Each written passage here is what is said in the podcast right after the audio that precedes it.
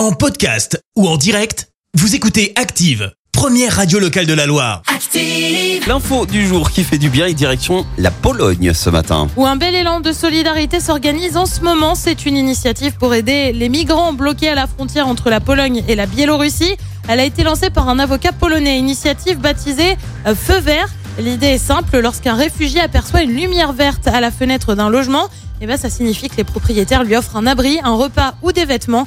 À travers les réseaux sociaux, des messages ont été passés euh, dans plusieurs langues pour expliquer aux migrants la signification de cette lumière verte. Merci, vous avez écouté Active Radio, la première radio locale de la Loire. Active.